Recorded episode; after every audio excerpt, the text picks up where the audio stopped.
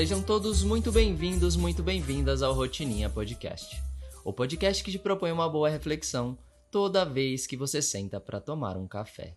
Muitíssimo bom dia, senhoras e senhores. Muitíssimo bom dia, senhor meu marido. Como estamos? Bom dia, minha esposa. Bom dia, pessoal. Tudo bem por aqui? Tudo ótimo. Obrigado. Bom, eu já adianto, antes mesmo da gente começar o papo aqui no Rotininha Podcast de hoje, que se você está me ouvindo e se relaciona com qualquer ser humano, que eu acho que a não ser que você esteja nos ouvindo numa caverna, isso acontece, é, eu já vou te dar uma sugestão de pronto encaminha esse podcast, porque eu tenho certeza que ele vai ser uma aula de comunicação nos relacionamentos. E, além disso, é, já se prepara aí para se divertir, porque o Rodolfo vai falar umas coisinhas aqui e eu vou, em tempo real, fazer uma avaliação de 0 a 10 se o que ele está dizendo tá mesmo de acordo com a realidade nesse relacionamento e nessa casa, tá ok? Tá ok, tá combinado. Então vai, senhor meu marido. Então vamos lá, eu vou trazer aqui então quatro coisas que eu aprendi né, ao longo do tempo uh, a não dizer para ela. E isso vem de um post que, que foi feito há quase dois anos atrás, né, lá em, dois, em julho de 2021.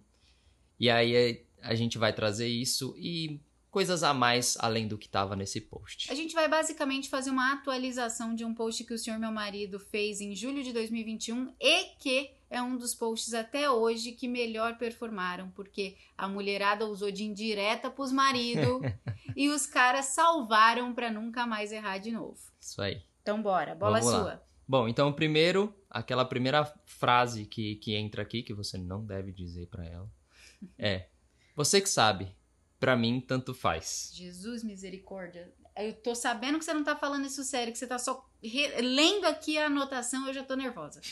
pois é. E aí na anotação, o que segue é o seguinte: quando ela pergunta algo como o que você quer comer ou onde vamos hoje, ela quer realmente saber a sua opinião. O tanto faz que você diz achando que está dando a ela liberdade de escolha pode estar sendo recebido como um eu não me importo. E meu amigo, tudo que você não pode é deixar ela acreditar que você não se importa. Vamos lá, que eu tenho que fazer minha parte de comentário aqui.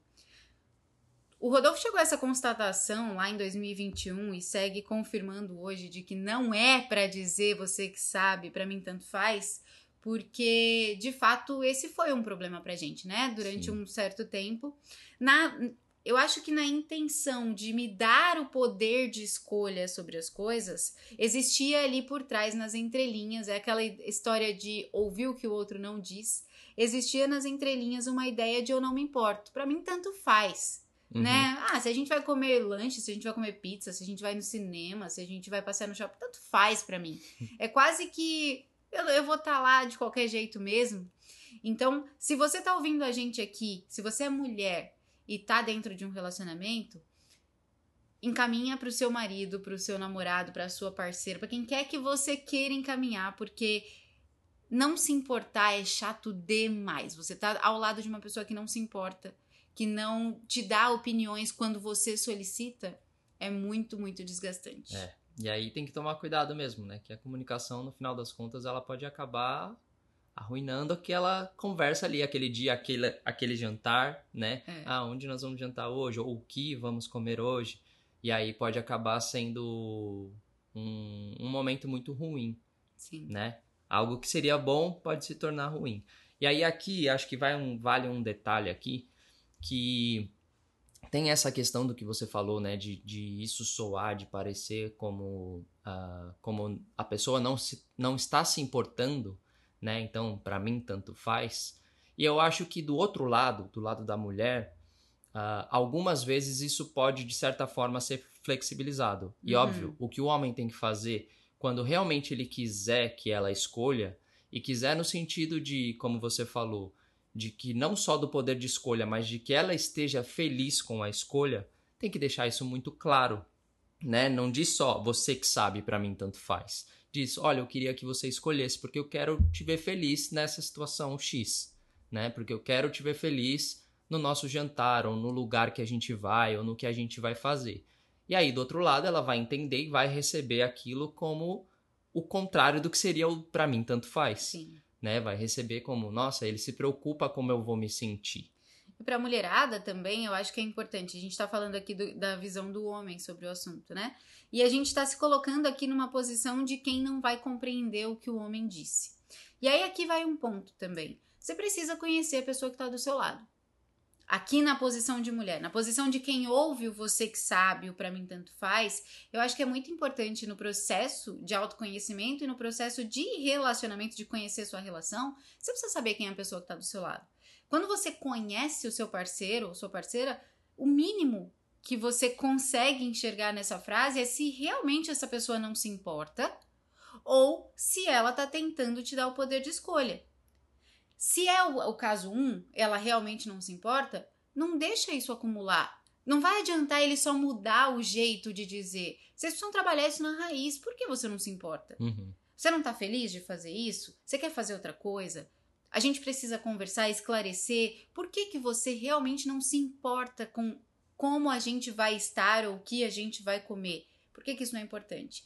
Ou se você sabe que essa pessoa só não está sabendo se comunicar e aqui é, de verdade, eu convido vocês a enxergarem na entrelinha o que está sendo dito. Se a pessoa diz você que sabe para mim tanto faz só porque ela não conseguiu expressar o desejo dela de te dar liberdade e poder de escolha para que você esteja feliz, avalie e tenha compaixão por aquilo. Pergunte: é isso mesmo que você quer dizer? Ou então, se você sabe disso, diga: eu sei que você quer me dar poder de escolha, mas quando eu tô te perguntando, eu tô te perguntando porque eu realmente quero saber a sua opinião. Às vezes as pessoas elas ficam evitando, né, conversar justamente naquilo que vai resolver o problema delas. É, ou evitar o problema. Ou evitar o problema, quando na verdade essa é a grande solução da comunicação. Uhum. Né? Ao invés de ficar magoada, de cara feia, porque a pessoa não se importou mais uma vez e ela é que devia aprender a se comunicar melhor, cara, entenda o que está acontecendo, busque a solução. Uma farpinha de madeira, eu sempre digo nas minhas aulas de comunicação, uma farpinha de madeira que entra no seu dedo parece inofensiva, mas se você não olhar para ela para tirar, ela pode infeccionar. Uhum. Então, conversem. Tenham mulherada que tá me ouvindo, deixem tudo muito claro.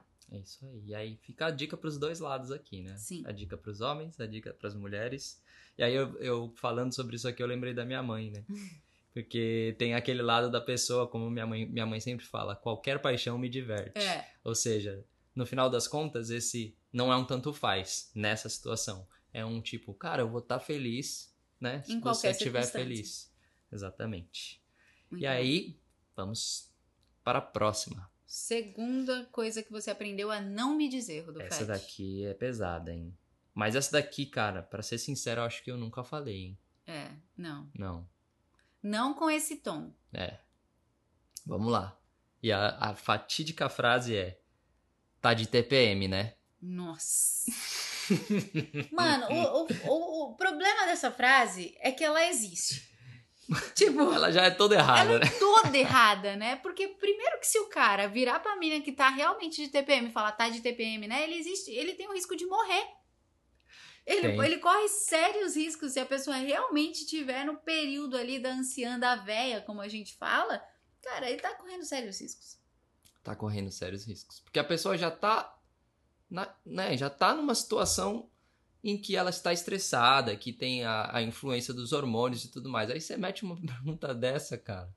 E às vezes é... não é nem só estresse, né? É um período. Não, são várias exemplo, coisas, né? É dor, é. É dor, às vezes a pessoa fica mais triste do que irritada, às vezes a pessoa fica mais sensível, mais chorona, mais estressada. Varia de mulher para mulher, varia de mês para mês. E quando você julga o comportamento da mulher e pressupõe que aquele comportamento tem raiz na TPM, né?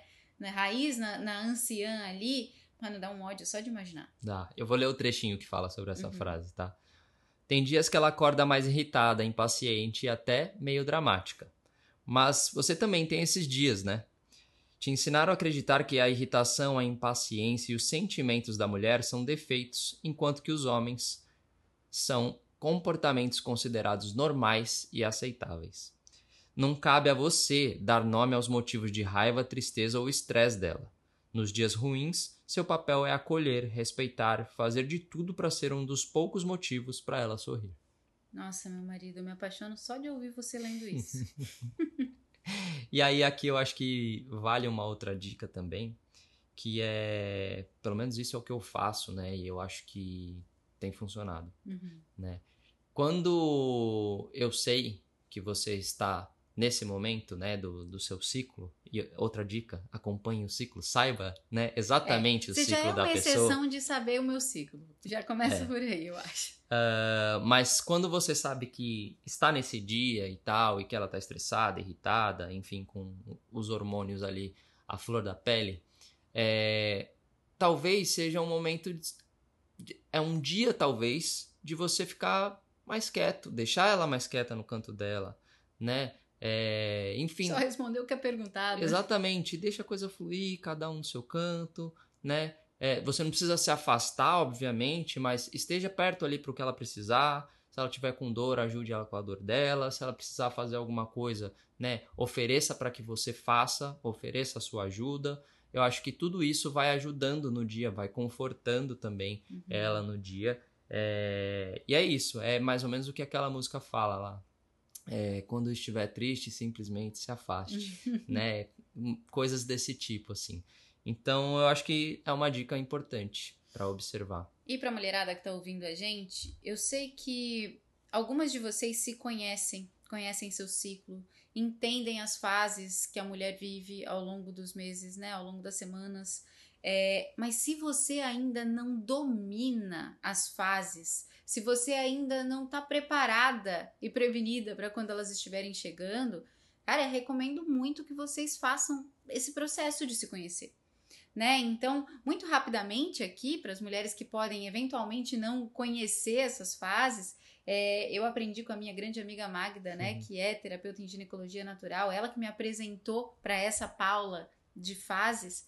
É, eu resumo muito rapidamente em quatro fases principais. E eu, como homem, aprendi muito com ela também. Exatamente. Quatro fases principais. Vamos lá. Primeira fase, quando, quando a mulher tá menstruada, homem, homenrada, galera, moçada.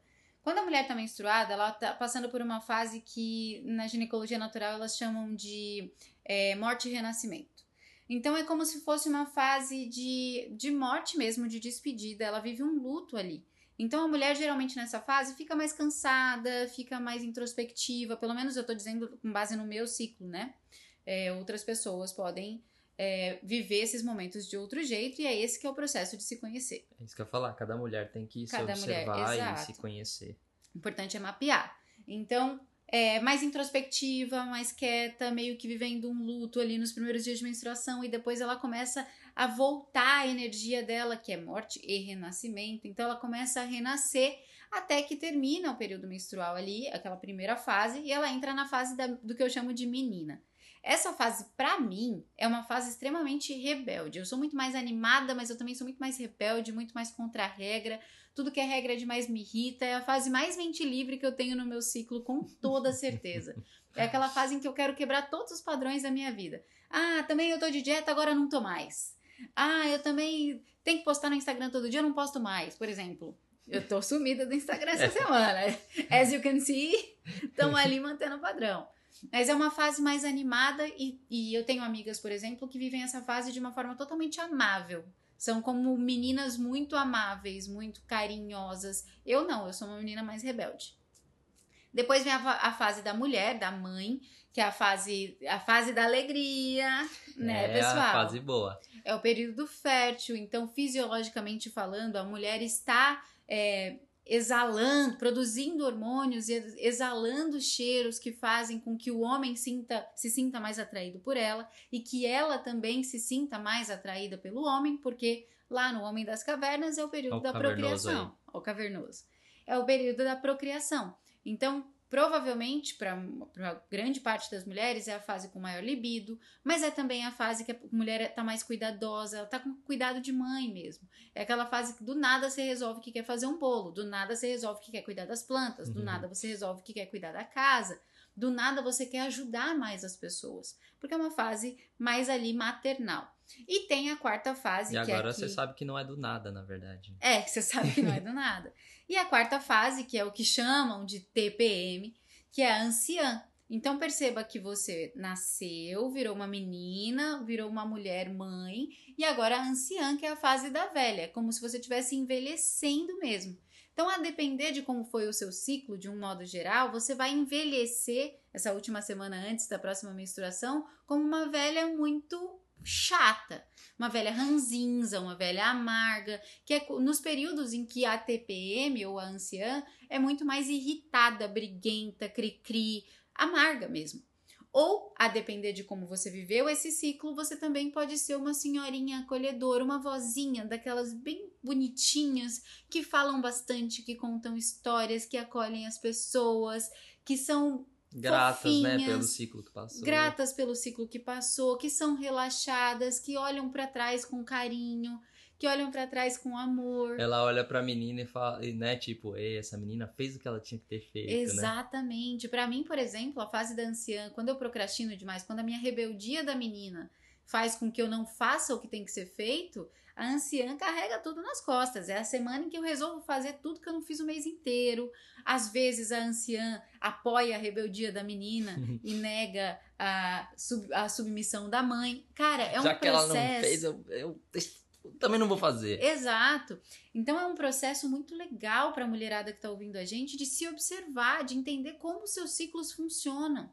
Quando você faz isso, é claro, partindo do pressuposto de que o homem se colocou para compreender e fazer isso que você disse aqui, né, no é, não diga isso, acolha e se coloque ali à disposição. Mas do lado da mulher, quando você se conhece, você também entende quais são os seus rompantes nesse é. período. É. E você pode tanto é, acolher esses rompantes, quanto também dar uma controlada, dar uma maneirada ali. A gente sabe que, que as coisas funcionam assim, então por que não estar atento?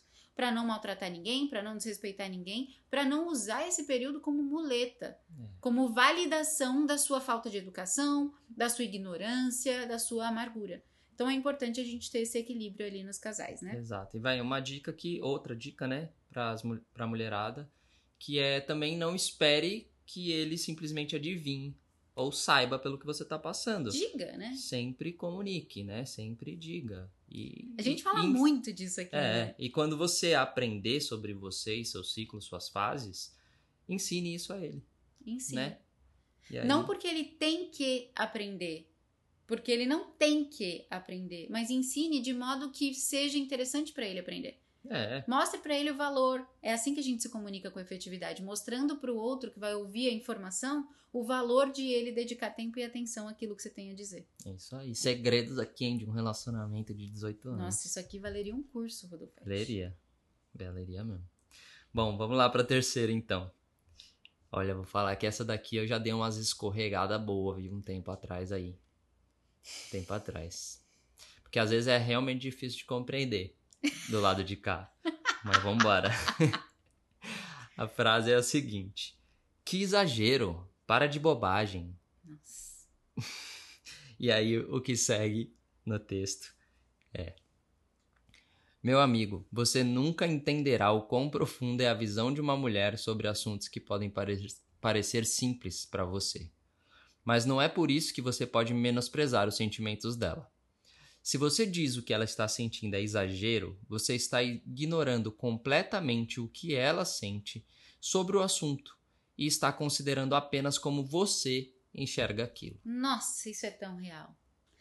Nossa, isso é tão real. Isso acontece nas mínimas coisas, isso acontece nas coisas grandes também. Quando alguém, quando você está vivendo um processo de é, você tá passando por algum momento emocional, sei lá. E aí eu falo momento emocional, né? Tipo, você precisa ir numa festa e nenhuma roupa fica boa. Uhum. Isso acontece às vezes. Acontece com a mulherada. Eu não sei com as mulheres que me ouvem, mas comigo acontece pra caramba. Sim. Tipo, eu preciso ir num compromisso. No dia que a gente foi entrevistar o Simonsen, por exemplo, que a gente ia lá no Novo Mercado, cara, eu provei 20 roupas. Foi. Eu provei 20 roupas, parecia que nada tava bom, e aí você vai ficando nervosa, você vai ficando irritada, você vai ficando impaciente, o horário vai passando. E aí a última coisa que um homem pode dizer nesse momento é: para de exagero, para de bobagem, ninguém vai nem reparar na sua roupa. Puta que pariu, dá um nervoso, cara. Não, nesse dia aí eu fiquei em silêncio, só falei quando minha opinião foi solicitada. e deixei ela se resolver. E aí, para os homens que estão ouvindo a gente, de verdade, não invalidem a intensidade com que as mulheres sentem as coisas. Isso é tão importante, isso é um dos pilares básicos de um relacionamento duradouro. E, é, e eu acho que é o grande atrito que existe mesmo né? Os homens são mais racionais, eles tendem a ser mais, menos emocionais. Então, quando eles veem uma avalanche de emoção, eles falam, gente, mas para quê? Uhum. Parece realmente que é tipo algo totalmente desproporcional, assim, nossa, não, realmente, é, é, é, não precisa disso, é esse o pensamento que vem. Né? Mas a gente precisa ter consciência de que são pessoas diferentes. Exatamente. Da mesma forma que homens precisam entender que mulheres são emocionais e que eles não podem, não podem, não é só uma sugestão, vocês não podem invalidar as emoções na intensidade que for de qualquer pessoa, não é nem só de uma mulher, é de uma mulher, é de uma criança, é de quem quer que seja, né? Então, do lado do homem, não invalidem, não menosprezem, não coloquem numa categoria abaixo do que você considera razoável, porque só quem tá sentindo sabe o quanto aquilo tá intenso. Isso é empatia, né? Isso é empatia. E do lado das mulheres que estão me ouvindo, nós somos emocionais, nós somos exageradas, e quando a gente reconhece isso, a consciência liberta. Você vai sofrer avalanches de emoções, porque você é emocional, isso é normal. O ponto é até onde você vai deixar isso ir. Uhum.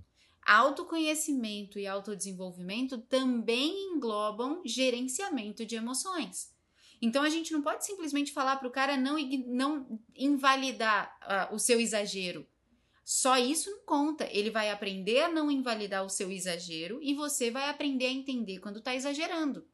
É assim que funciona uma relação entre pessoas adultas, ambas se colocando na posição de qual é o melhor para nós dois né? Eu acho que é importante a gente falar sobre isso é, também. Porque dúvida. fica engraçadinho, fica bonitinho, até nesse post que foi feito em 2021, como era só ali essa parte do que eu aprendi. A hora que você olha pro post, você acha engraçadinho, você fala: "É isso aí, o cara não pode invalidar os meus sentimentos". É. Mas o quanto você tá consciente do exagero que você tá gerando ali? Se você faz um escândalo na rua, é um exagero. O cara vai olhar para você e vai dizer: "Olha, você tá exagerando". Exatamente. E você vai ficar mais puta ainda por ele tentar invalidar isso. O ponto é, você tá sendo razoável? Antes desse autoconhecimento, desse autodesenvolvimento, né, que você comentou, vem essa consciência. Vem essa consciência, porque a consciência liberta. É isso aí. Né? Muito bom, muito bom. Esse é muito bom, muito é importante. Muito bom. E aí, puxando o gancho do, do dia da, da gravação do episódio com o Simon, que a Paula tava falando sobre a, a roupa e provou 20 mil roupas e não sei o que, vem uma frase também meu amigo, que se você quiser ter problema, você usa ela. Essa é poderosa. Essa é poderosa. É tipo assim: você vai assim. Nossa. Com essa carinha que você fez é. aí. Você vai assim. Tipo, sério que você vai Com assim? esse desdém. E aí, vamos lá. Aquele tom de crítica que é típico de homem inseguro, que morre de medo de sua própria parceira chamar atenção na rua. Você finge que está cuidando enquanto controla a roupa que ela está usando mas na verdade você só está tentando mantê-la escondida do mundo. Ao invés de questionar a maquiagem que ela usa ou o decote que ela gosta, por que você não foca em se melhorar, para se sentir confortável ao lado da pessoa incrível que ela é? E aí, o que, que, você acha disso, amor? Nossa, eu tenho tanto para falar sobre isso, mas tenho também tão pouco para falar sobre nós nisso. É, eu acho que a gente nunca teve esse problema de controle, uhum. né? É, é, eu nunca senti esse controle da minha roupa, esse controle da minha vestimenta, esse controle da forma como eu me maqueio, da forma como eu decido me vestir. Mas eu também tenho que levar os méritos disso. Eu nunca me senti controlada porque eu acho que eu sempre tive noção. Uhum. Noção não no sentido do que. Não de me controlar no que eu vou usar para te agradar, mas no sentido de olhar para mim mesma e entender o quanto aquilo poderia te fazer se sentir é, desconfortável de alguma forma. Uhum. Então, por exemplo, no dia que a gente foi lá no novo mercado, vou pegar esse exemplo que é mais recente, é, eu tinha ali um monte de opções de roupa para usar. Dentre essas roupas, eu tinha, por exemplo, uma blusa extremamente decotada Poderia usar? Poderia. Ah, eu sou livre, eu uso o que eu quiser e toda aquela pataquada. você até aprovou, né? Eu cheguei a provar a blusa, mas toda aquela pataquada de mulheres independentes e donas de si. O ponto é: é necessário eu ir com uma blusa extremamente decotada ou com uma roupa extremamente né, chamativa ou qualquer coisa do tipo? É necessário para mim, para eu me expor? É necessário para o ambiente em que eu estava? É isso que eu ia falar, tem a questão do ambiente também. Então, nesse caso aqui, olhando pela perspectiva da mulher, eu acho que eu nunca tive esse problema com você. Primeiro, porque você tem uma mente muito centrada nesse sentido, você nunca foi um cara inseguro que tem medo de que eu chame atenção, pelo contrário. Mas, do meu lado também, eu nunca tive esse problema porque eu sempre tive essa visão de como que eu faço para o Rodolfo não ficar desconfortável? Sim. Como que eu faço para eu estar adequada à ocasião? Ah, Paula, mas se eu vou na balada com meu namorado e eu quero pôr uma mini saia, é, eu gosto de mini saia. Por que, que eu não vou usar? Veja, porque o jogo do relacionamento não é só sobre o que você quer, é sobre o que você quer combinado com o que é confortável para o outro, porque você não está jogando contra ele, você está jogando com ele. Se você sabe que pode gerar confusão, se você sabe que as pessoas vão ficar te olhando, se você sabe que, é, que isso pode deixar ele nervoso, que isso pode deixar ele triste, que isso pode deixar ele pressionado, não importa. Não é sobre o outro, é sobre você, a sua responsabilidade de tornar aquele ambiente, aquela relação o mais agradável possível para os dois lados. É. E tem o outro lado oposto dessa pergunta também, né? Você vai assim no sentido de tipo, nossa, como você tá mal vestida, Uhum. sabe? Nossa, como você tá, sei lá, feia. Então, é essa essa frase, ela pode ir para os dois lados, Sim. né? A depender da perspectiva de quem tá escutando, inclusive. Então, é melhor que ela não seja dita, Exato. né? É, se, se a pessoa colocou uma roupa, sei lá, que não tá combinando com o tênis, sei lá, você fala, ah, e que tal se você colocar a sandalinha no lugar do tênis? Sei lá, tipo, uma sugestão e tal, mas não faz esse tipo de pergunta. E né? ainda assim, você faz essa, essa sugestão se a pessoa te pedir, né? Porque ela É. tá mal vestida, é, é uma escolha dela. Se ela vestiu aquela roupa, ela tá se sentindo bem vestida. Sim, A não ser exatamente. que ela pare na sua frente, como eu sempre faço, pergunto: o que, que você acha dessa roupa? Você acha que é melhor com tênis ou com a sandália? Você acha que é melhor com essa calça ou com a outra? Espera a opinião ser pedida, né? Sempre. Mas isso, assim, não é só no relacionamento, não, coisa. é só sobre a roupa, é sobre a vida, sobre a existência humana. Gente, a gente só dá a opinião que é solicitada. A gente só fala o que a gente acha se a pessoa pergunta o que você acha. Não existe em nenhuma circunstância, nenhum tipo de relação, nenhum nível de intimidade, nem, não existe. Dar opinião não solicitada é falta de educação, falta de respeito e invasão do espaço do outro. Sem dúvida. E aí a gente encerra aqui o nosso, o nosso podcast com essas quatro dicas, né? Eu acho que além das quatro dicas, né, especificamente das frases, acho que a gente conseguiu trazer aqui várias, várias situações que podem ajudar demais o seu relacionamento. E como a Paulinha disse, talvez daria um curso. Opa! E quem sabe, quem sabe num futuro aí a gente não faz um, um curso sobre isso. Acho que seria legal até. Comunicação no relacionamento, já pensou? É. Ó, se você tá ouvindo esse episódio e achou que a gente pode contribuir na comunicação no seu relacionamento, me manda lá no direct pra eu ficar sabendo, pra eu colocar ali nos demográficos, pra, pra avaliar pro futuro se, se faz sentido, se a gente pode realmente ser útil pra vocês nesse sentido. Sabe, é quando a gente completar nossos 20 anos de relacionamento. Então, pode, pode ser um ser curso um- comemorativo, é verdade. Só pra recapitular, então, frases que você aprendeu a não me dizer e que os homens deveriam aprender a não dizer para suas parceiras. Um, você que sabe, pra mim tanto faz. Dois, tá de TPM, né? Três, que exagero, para de bobagem. E quatro, você vai assim? Durmam com esse barulho, senhoras e senhores. Vocês reflitam sobre isso, se comuniquem abertamente, digam o óbvio com a vontade de melhorar a relação e não de apontar para o outro a culpa que você acha que ele tem pelos sentimentos que ele te gera. Isso aí, perfeito. Certo? Certíssimo. Boa sexta, meu povo. A gente se vê amanhã. Beijo grande. Beijo. Tchau. Tchau.